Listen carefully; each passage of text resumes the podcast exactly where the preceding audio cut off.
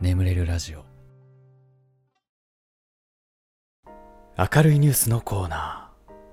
世界中が塞ぎ込んでしまい暗いニュースが蔓延している今の世の中。寝る前ぐらいは明るいニュースを聞いて明るい気持ちで寝たいよね。そんなところから始まったこのコーナーです。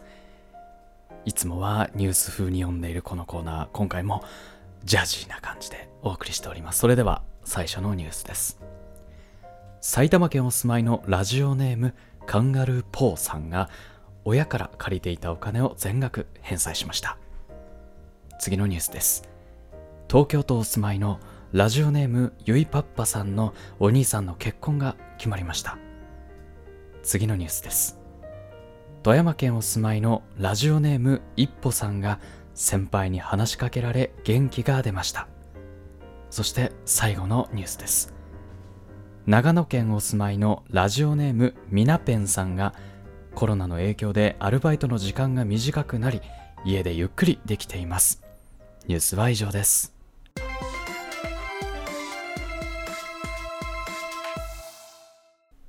はいそれではお便り読んでいきましょう、えー、埼玉県お住まいのラジオネームカンガルーポーさん。ありがとうございます、えー、ガスケツさんこんばんは。眠る前のお供として毎晩拝聴させていただいています。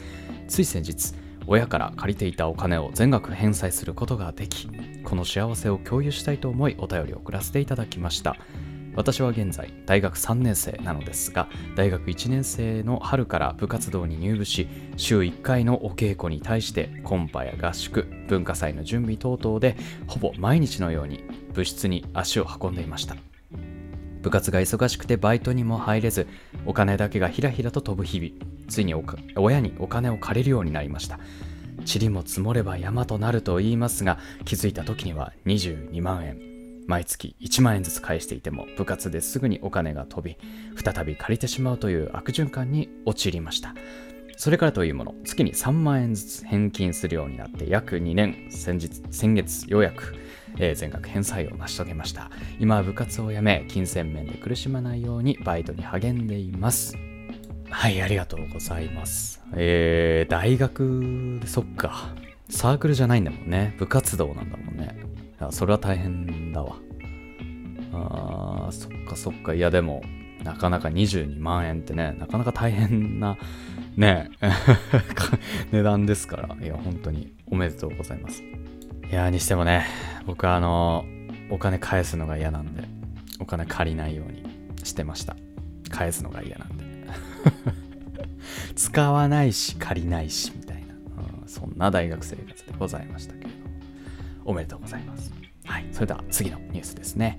えー、東京都お住まいのラジオネームゆいパッパさん。えー、兄の結婚が決まりました。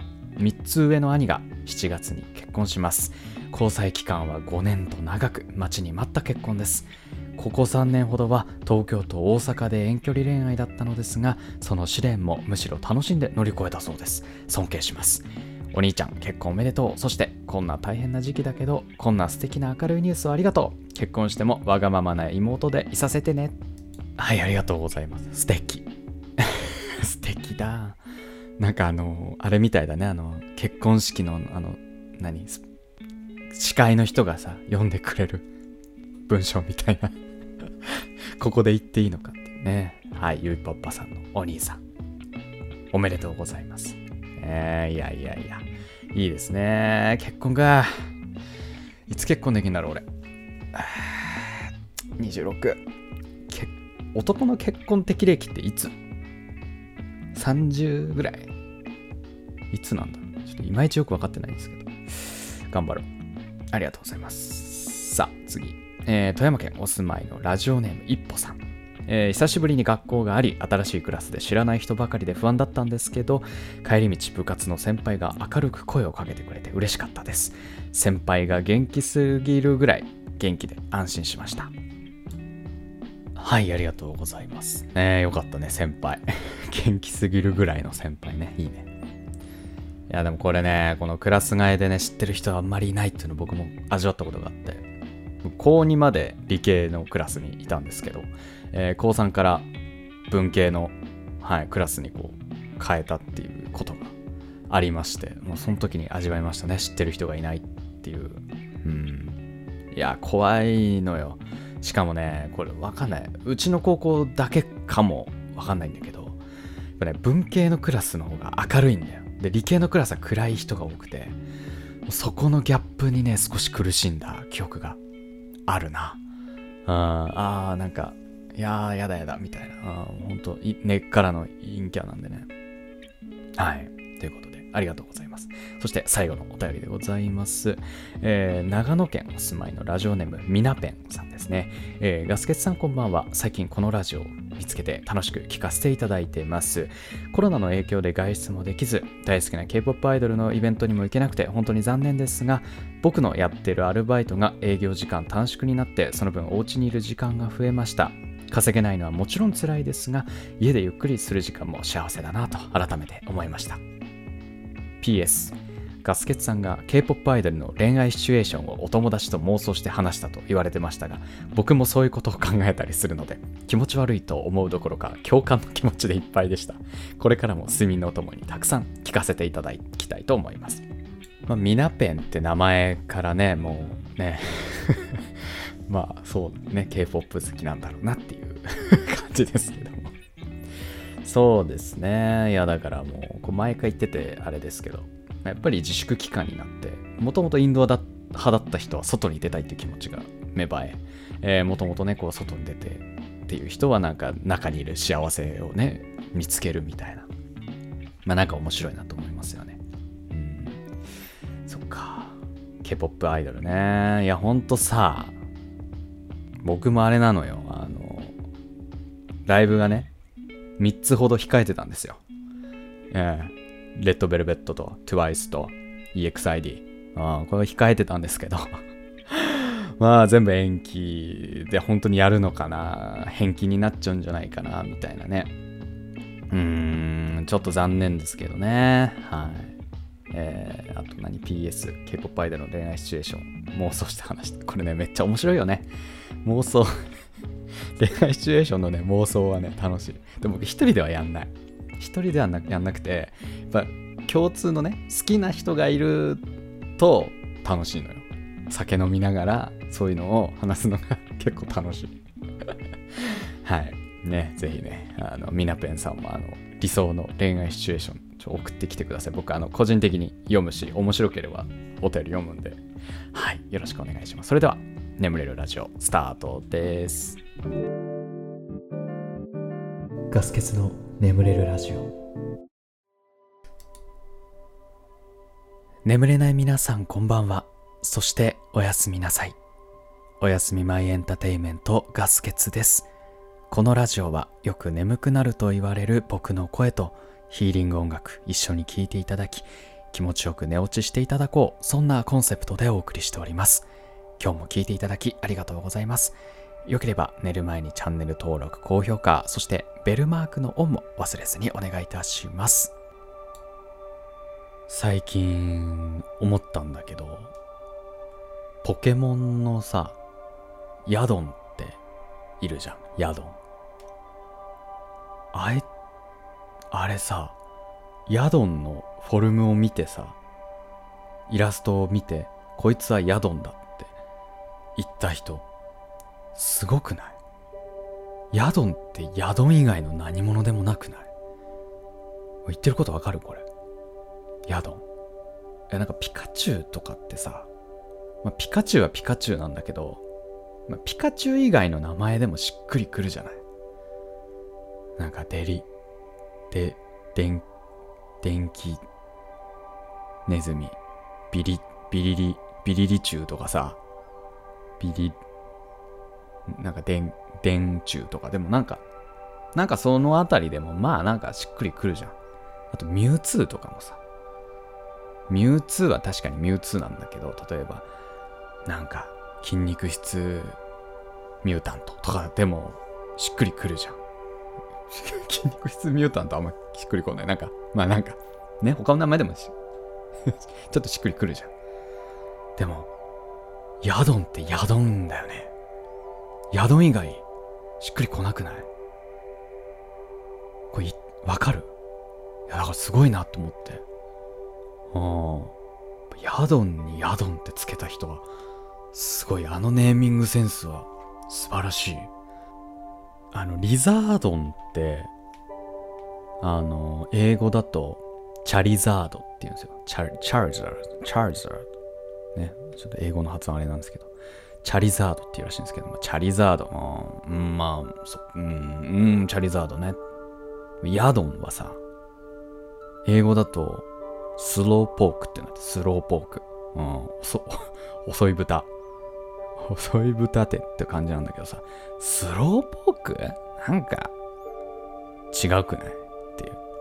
やっぱりヤドンは、ヤドンだよね。いや、これすごい。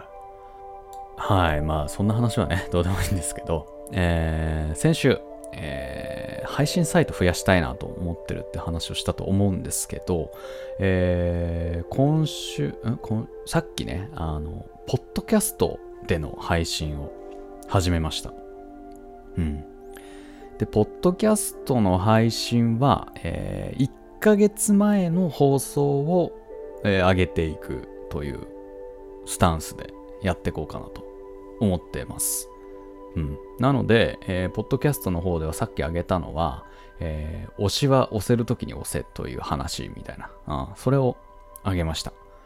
うん。まあ、あのーぜひね、えー例えば、まあ、あの、ポッドキャストで聞けると、まあ、何がいいかって、まあ、あの、移動しながらとかでも聞ける。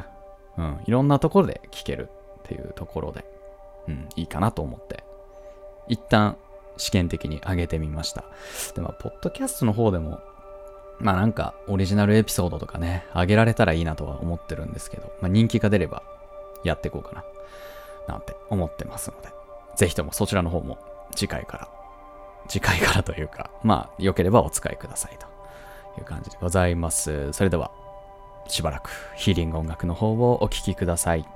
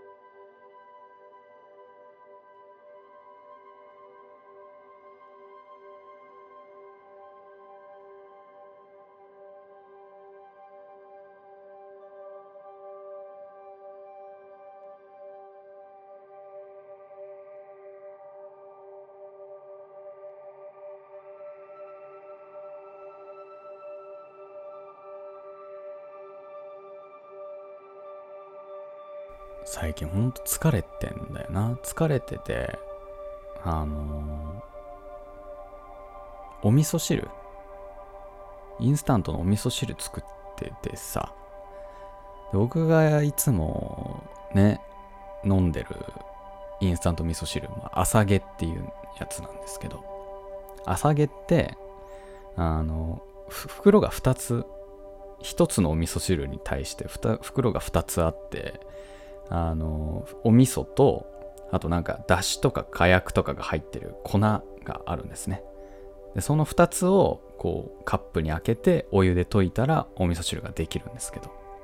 でも普通に作ってて、あのー、お味噌の袋開けて、カップにジューってこう入れて、で、捨てて、で、火薬、粉の方を開けて、で、なぜかね、その後、この粉を開けたら、カップに入れなきゃいけないんですけど、僕はその味噌の袋をゴミ箱に入れたその勢いで、その中身をゴミ箱に入れちゃったんですよ。うん。で、開けて、ゴミ箱に粉入れて、えー、袋をカップに入れて、あれって、そこで気づくんですよ。なんかおかしいなって。うん。あ、やっちまったじゃなくて、なんかおかしいなだったんですよ。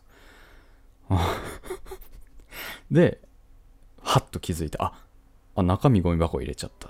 つって。いやもう疲れてるんですよ。で、疲れまくってるから、これなんだろうなと思って、やっぱね、なんかね、自律神経がね、やられてんのかな？その生活リズムが崩れちゃって。うん。で、まあ本当に、まあ、自律神経がやられてるからなのか、あの、天気が悪くなるとね、低気圧になると、もう本当に具合悪いんですよ。いや、ほんとつ、しんどくて。これは、あかんわ。と。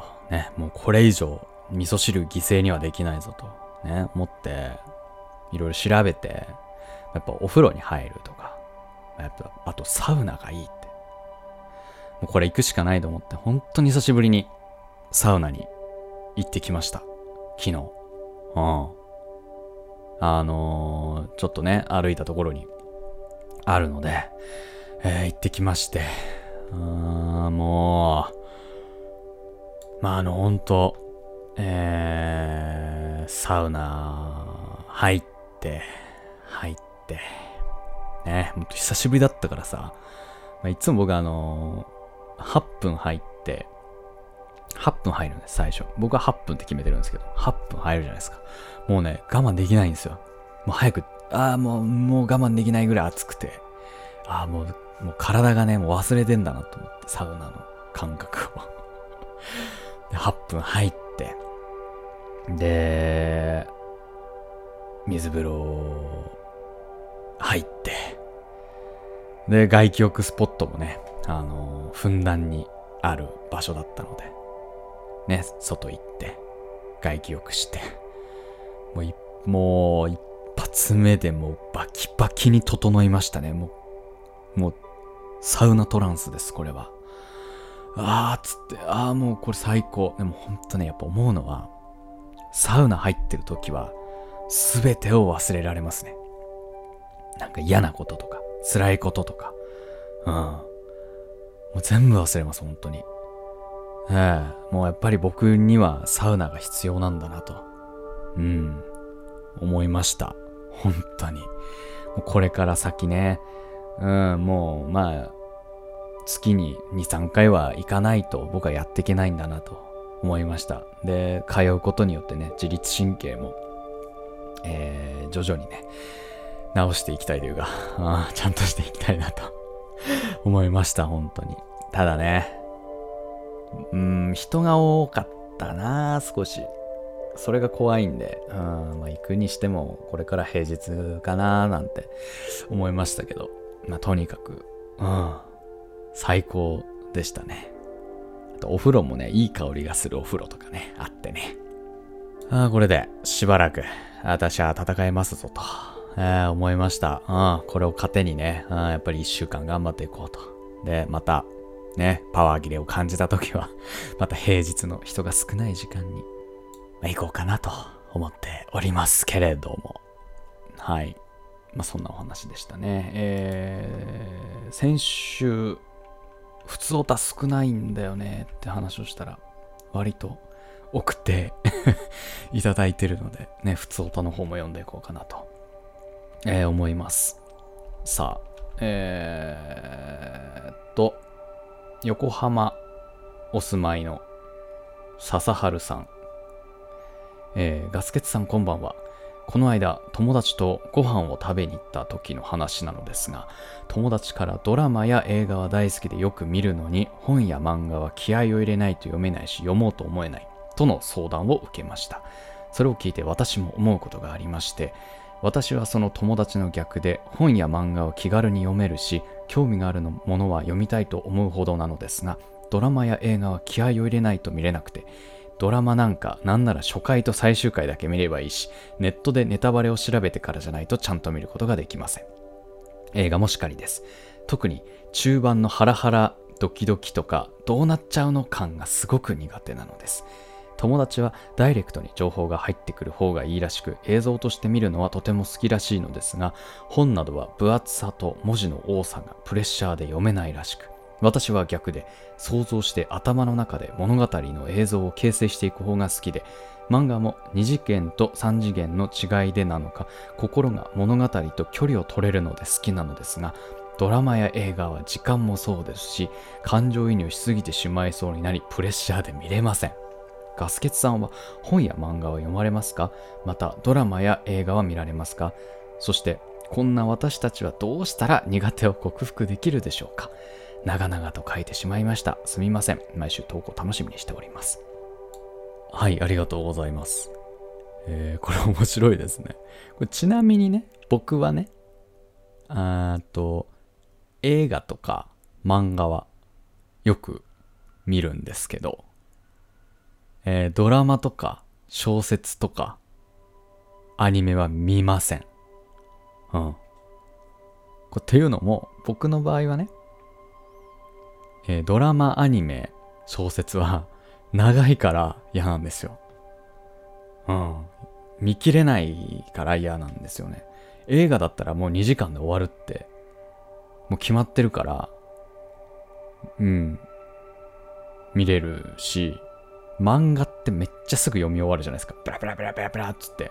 自分のペースでどんどん読み進められるから、漫画も見るっていう。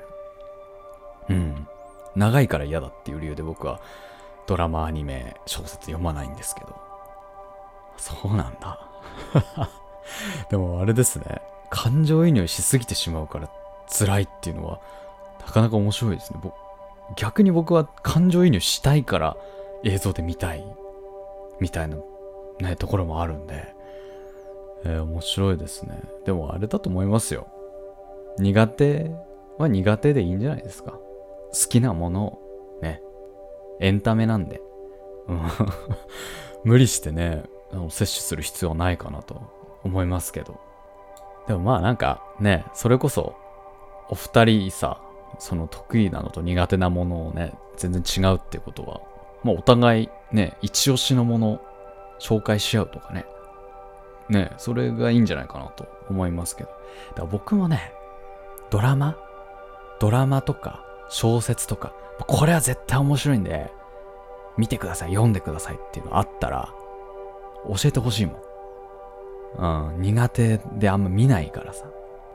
特に小説はね、読まないね。ドラマとかアニメはちょこちょこ見たやつはあるんですよ。うん。全話ね、ちゃんと見たやつもあるんですけど、小説は一冊読み終えたの、最後に読んだの、マジで中学生かもしんない。エッセイとかね、ビジネス書は読むんだけど、小説ってマジで読まなくて、うん、中学生の時に、なんか死に損ないの青っていう、なんかホラー小説を読んだ以来、かもしんない。うん。なんでね、あの、まあ、もし、あれば、皆さん、おすすめの小説、ドラマ、アニメ、教えていただければなと思います。ちなみに、アニ、えっ、ー、とね、ドラマはね、ブレイキングバットっていう海外ドラマ、あと、ボーイズ・オン・ザ・ランっていう、なんか深夜にやってたやつは見た。うん、最後に。最後そのあたり。まあ、あと、アニメで言うと、最後に見たのは、私がモテてどうすんだっていう少女漫画のアニメなんだけど、主人公の女の子が、もともと太ってて、で、推し、オタクなのね、すごい。で、推しが死んだショックで、すごい痩せたら、めっちゃモテちゃうみたいな。なんだけど、私は BL とかが好きだから、あの、その、アタックしてくる男の子たちがわちゃわちゃ知ってるのを見て楽しんでるみたいな。なんか そういうやつでなんかそれすごい面白くて、なんか一気に見ちゃった。でもそれぐらいなんだよな。うん、でもね、いろいろ見たいのあるんですよ。アニメも。た小説は一個もない。読みたいなと思ってるやつ なのでね、あのー、ぜひ、おすすめあれば教えてください。はい。ということで、眠れラジオ、これぐらいにしておきましょう。えー、これでもね、眠れないよという方に関しましては、シャッフル睡眠法の動画というものがありまして、そちら、最近なんと1個ね、70万回再生されました。70万再生、プラス50万再生ぐらい。計100万回以上ね、再生されてる、めちゃめちゃ眠れる方法として、えー、話題ですので、よければお使いください。それでは、今まで聞いていただきありがとうございました。お相手はガスケツでした。おやすみ